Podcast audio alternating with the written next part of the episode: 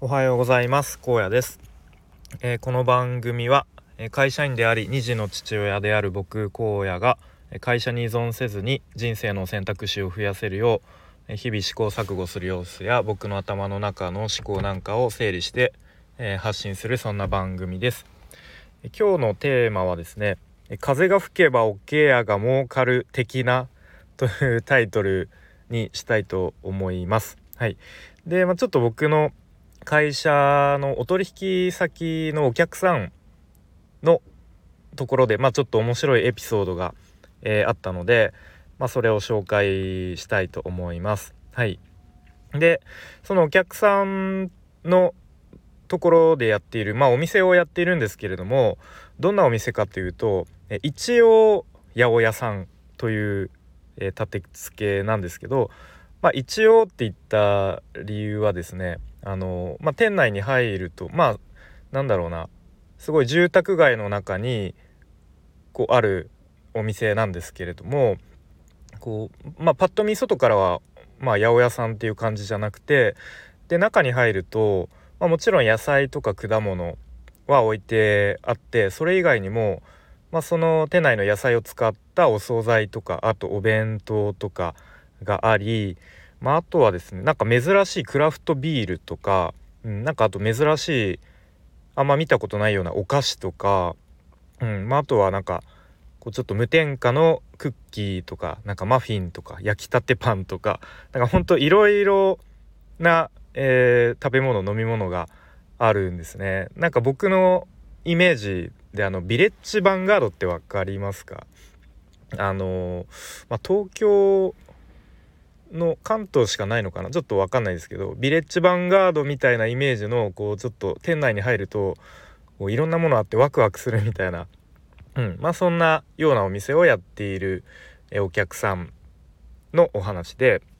でそこの店長さんが あのすごい素敵な方で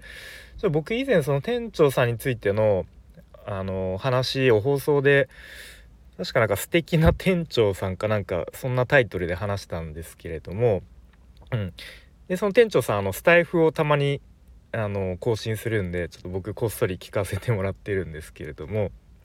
はい、でそこで話されていて、まあ、ちょっと前置きが長くなりましたがで、まあ、そのお店でですねえっ、ー、と割と最近あるサービスを始めてお客さんの前目の前でオムライスをその場であの調理してでその場で作りたてを提供するみたいな、うん、そういうサービスをやっているんですね。はい、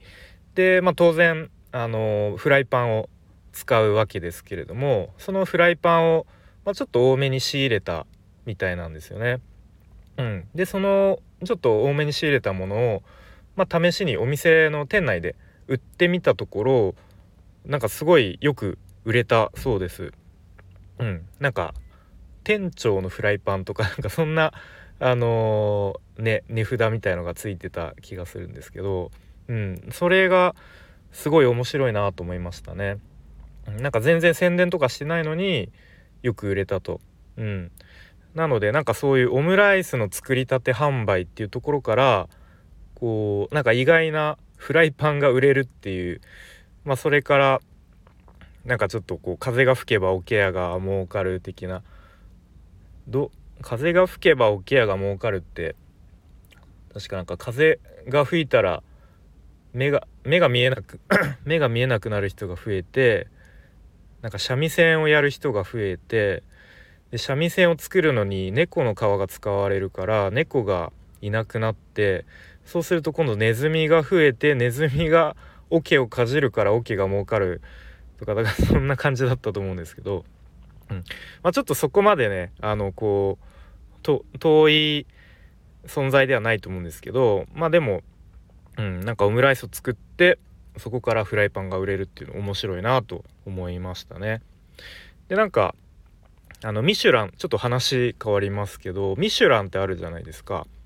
あのまあ僕この話もどっかで前聞いて面白いなと思ったんですけどあのタイヤメーカーなんですよね。もあのもともとというかミシュランっていうのは。うん。でもなんかパッと思い浮かぶのはあのグルメのガイドブックですよね。でじゃあなんでそのタイヤメーカーがグルメのガイドブックに力入れてるのかっていうえーと、その由来？由来じゃないか。理由っていうのが面白くて。なんか1900年ぐらいになんかフランスでそのもともとガイドブックを発行してでもともとはなんかドライブ文化を広めようみたいな目的だったそうですね。うん、でなんか当時はなんかまだ道が結構こうボロボロっていうか凸凹というか結構なんかそういうパンクとかも多かった時代らしくてでそのガイドブックには当時はなんか修理車の修理工場とか、まあ、あとはその、まあ、ドライバー向けということで道路の地図とかガソリンスタンドとかっていうのが掲載されていたそうですね。うん、全然まだグルメとは無関係というか、うん、でも途中からこう車がね車が増えれば当然タイヤも売れるっていうことを思ってでそのなんだろうなそういうドライブドライブをする人をもっと増やそうみたいなことを思ってで、えーと、そういうレストランを星で格付けするみたいなことをやり始めたそうですね。うん、でそういう魅力的なレストランを載せることでこうちょっと遠出してでもわざわざ旅行してでもそのレストランに行きたいみたいなこう需要を掘り起こすじゃないですけど、まあ、そういう狙いで最終的にグルメのガイドブックというものになったそうですね。うん、なんかこの辺のこう考え方とかもすごい面白いなと思いますね。はい。ということで今日はですねまあ僕のお取引先のお客さんのちょっとエピソードが、えー、すごく面白いなと思ってまあなんかもしね自分が何かこうサービスとかやる時に何かのヒントになったらまあ皆さんも何かのヒントになったらいいなと思って話してみました。はい。で最後にちょっとお知らせです。えっ、ー、とスタイフでちょっとした企画をやっています。えこうやちょっと話そうやというもので基本的に僕が聞き役となって皆さんの壁打ち相手になったりとか、えあとはちょっとしたお悩みとか愚痴とかまあ、雑談でも何でも OK なので、えー、僕が、まあ、僕とお話ししましょうというものをやっています。はい、で基本的に URL 限定でクローズドな場で、まあ、特に、えーと、配信とかもしないのでお気軽にお話ししましょうっていう感じですね。でまあ逆にコラボライブみたいな感じでこうワイワイと楽しくやるっていう形でも全然 OK です。